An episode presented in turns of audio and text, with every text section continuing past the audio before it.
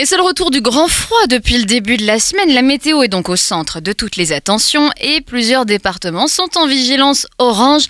Pour en parler avec nous ce matin, nous recevons Catherine Sabrode, présentatrice météo. Bonjour Catherine. Bonjour Sandrine, bonjour Nathanaël, bonjour à toutes, bonjour à tous et bonjour à tous les plus de 95 ans qui suivent fidèlement notre météo pour savoir quel temps ils ne verront pas de leur chambre de la maison de retraite. On embrasse tous les petits vieux de France. Ah non, bah, bah, le temps est donné en tout cas. Vous êtes en forme Catherine? Oui, j'ai ma tenue de météo, ça me transforme comme une actrice qui enfile son costume. Quand je mets une petite robe moche en faux cuir et que mon brushing ressemble à un cumulonimbus, je suis tout de suite prête pour annoncer la pluie et dire des banalités pendant des heures sur le temps. On embrasse tous les employés à mi-temps de la poste. Bon alors, allez on vous écoute. Alors après la momie et le retour de la momie, comme au cinéma, c'est le retour du grand froid.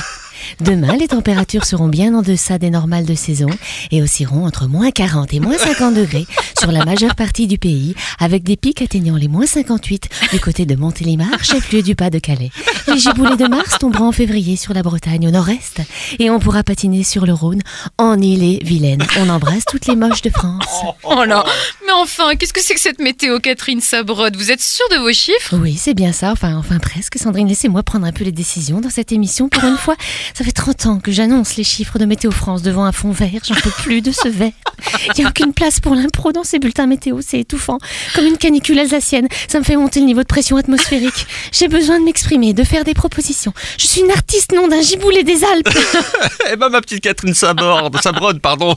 Oh, vous sent énervé. Non, mais Nathanaël, comprenez-moi. Essayez de faire de l'audience avec sept cumulonimbus et trois flocons qui tombent sur Paris.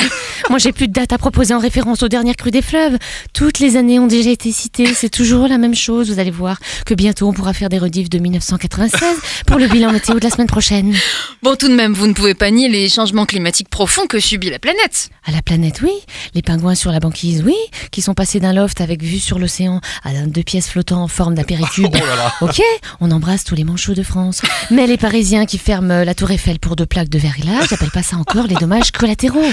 Du coup, est-ce qu'on peut avoir de vrais chiffres du bulletin météo pour la semaine qui vient? Ah non, Nathanaël, moi je veux bien, mais c'est pas vendeur. Hein. Alors je vais plutôt vous faire la météo du 8 février 2138. C'est plus accrocheur. C'est parti. Demain, il pleuvra des tacos venus d'Amérique. Et un anticyclone s'installera sur tout le nord-est et jusqu'en Suisse, créant un microclimat tropical qui transformera pardon, notamment la ville de Mulhouse en chef-lieu de la noix de coco. Préparez vos tons, mes petits chatons.